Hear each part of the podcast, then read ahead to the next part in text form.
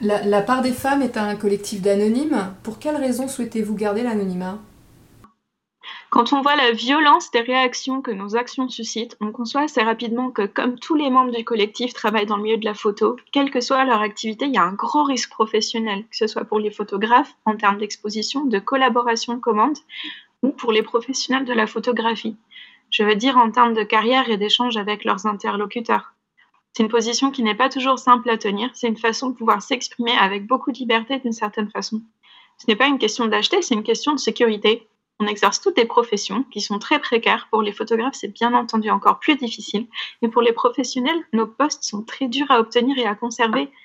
Encore plus parce qu'on est des femmes, bien évidemment. Donc si en plus on se met dans une position où on est attaquable, on sait qu'on risque d'être encore plus affaibli. Dans une position où on peut subir une forme de vindique. Mais quand on voit la violence des réactions de certains qui ont été parfois très ouvertement agressives envers Marie, euh, parce que c'est Marie qui est la seule qui a une visibilité publique et qui est une sorte de porte-parole pour le collectif, c'est elle qui l'incarne. Et quand on voit la violence de propos qu'elle a pu recevoir sur les réseaux sociaux, mais aussi en public, de menaces, d'insultes, euh, etc., on, on mesure la portée des résistances qu'il a face à nos revendications. L'exemple, là, on est quelques jours après l'événement des Césars. On voit bien que la parole des femmes ou les femmes noires on voit bien à quel point c'est dangereux.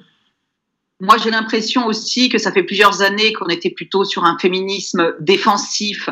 Et à partir du moment où on se repositionne sur un féminisme offensif, il y a des réactions extrêmement violentes. La manière de vivre le féminisme et la manière dont on lutte au nom du féminisme a changé. Là, on, rejoint une manière de lutter qui est plus proche des années 60-70 que celle qu'il y avait dans les années 80-90, qui était défensive.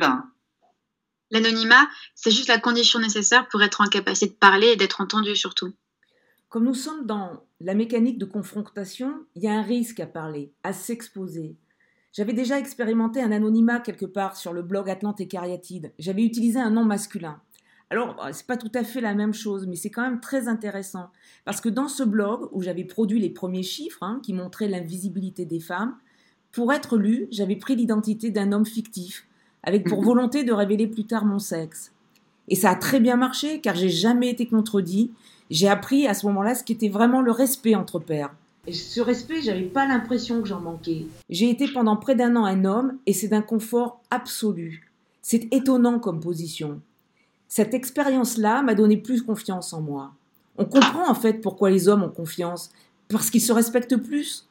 Par défaut, on les croit. Moi, on ne me croyait pas.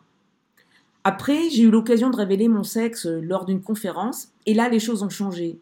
Mais comme j'avais déjà pris de l'ascendant, les gens ne pouvaient pas revenir dessus. Cette expérience d'anonymat a été extrêmement riche, parce que ça permet de dire des choses en étant un peu protégé. Je fais partie du collectif La Barbe, et quand on met notre barbe, quand on intervient, on est protégé. Parce que les femmes sont toujours surexposées à la violence, et pas que par les hommes d'ailleurs. Parler, démonter un système, c'est une prise de risque énorme. Cet anonymat qui sert à vous protéger ne se révèle-t-il pas au final être un atout? Tout d'abord, on s'exprime toujours au nom du collectif. On ne s'exprime jamais de manière individuelle. Ça, c'est important que ce soit une parole commune, que ce soit des choses sur lesquelles on s'accorde systématiquement de manière chorale. Le fait que ce soit anonyme aide aussi à ça. Je pense que c'est un atout parce que nos interlocuteurs préfèrent affaire à un groupe et pas à un individu donné. Donc je pense que dans ce sens-là, c'est une parole qui porte plus. Je pense également qu'il est intéressant qu'il n'y ait pas de visage derrière nos textes. On a toutes des personnalités différentes et on ne s'autorisera jamais à écrire des choses qui ne conviendraient pas au groupe tout en étant soi-même. Ça, c'est une vraie, une vraie force. Oui, et dans ce que tu dis, l'anonymat fait, fait que la part des femmes n'est pas une histoire d'ego, c'est une signature commune. Personne ne va se mettre en avant ou se valoriser. Oui, je pense qu'à aucun moment on défend nos propres intérêts à titre individuel, car à titre personnel, on n'a rien à en tirer. On fait cela pour le collectif. J'ajouterais également que nous ne sommes pas à la base un groupe d'amis.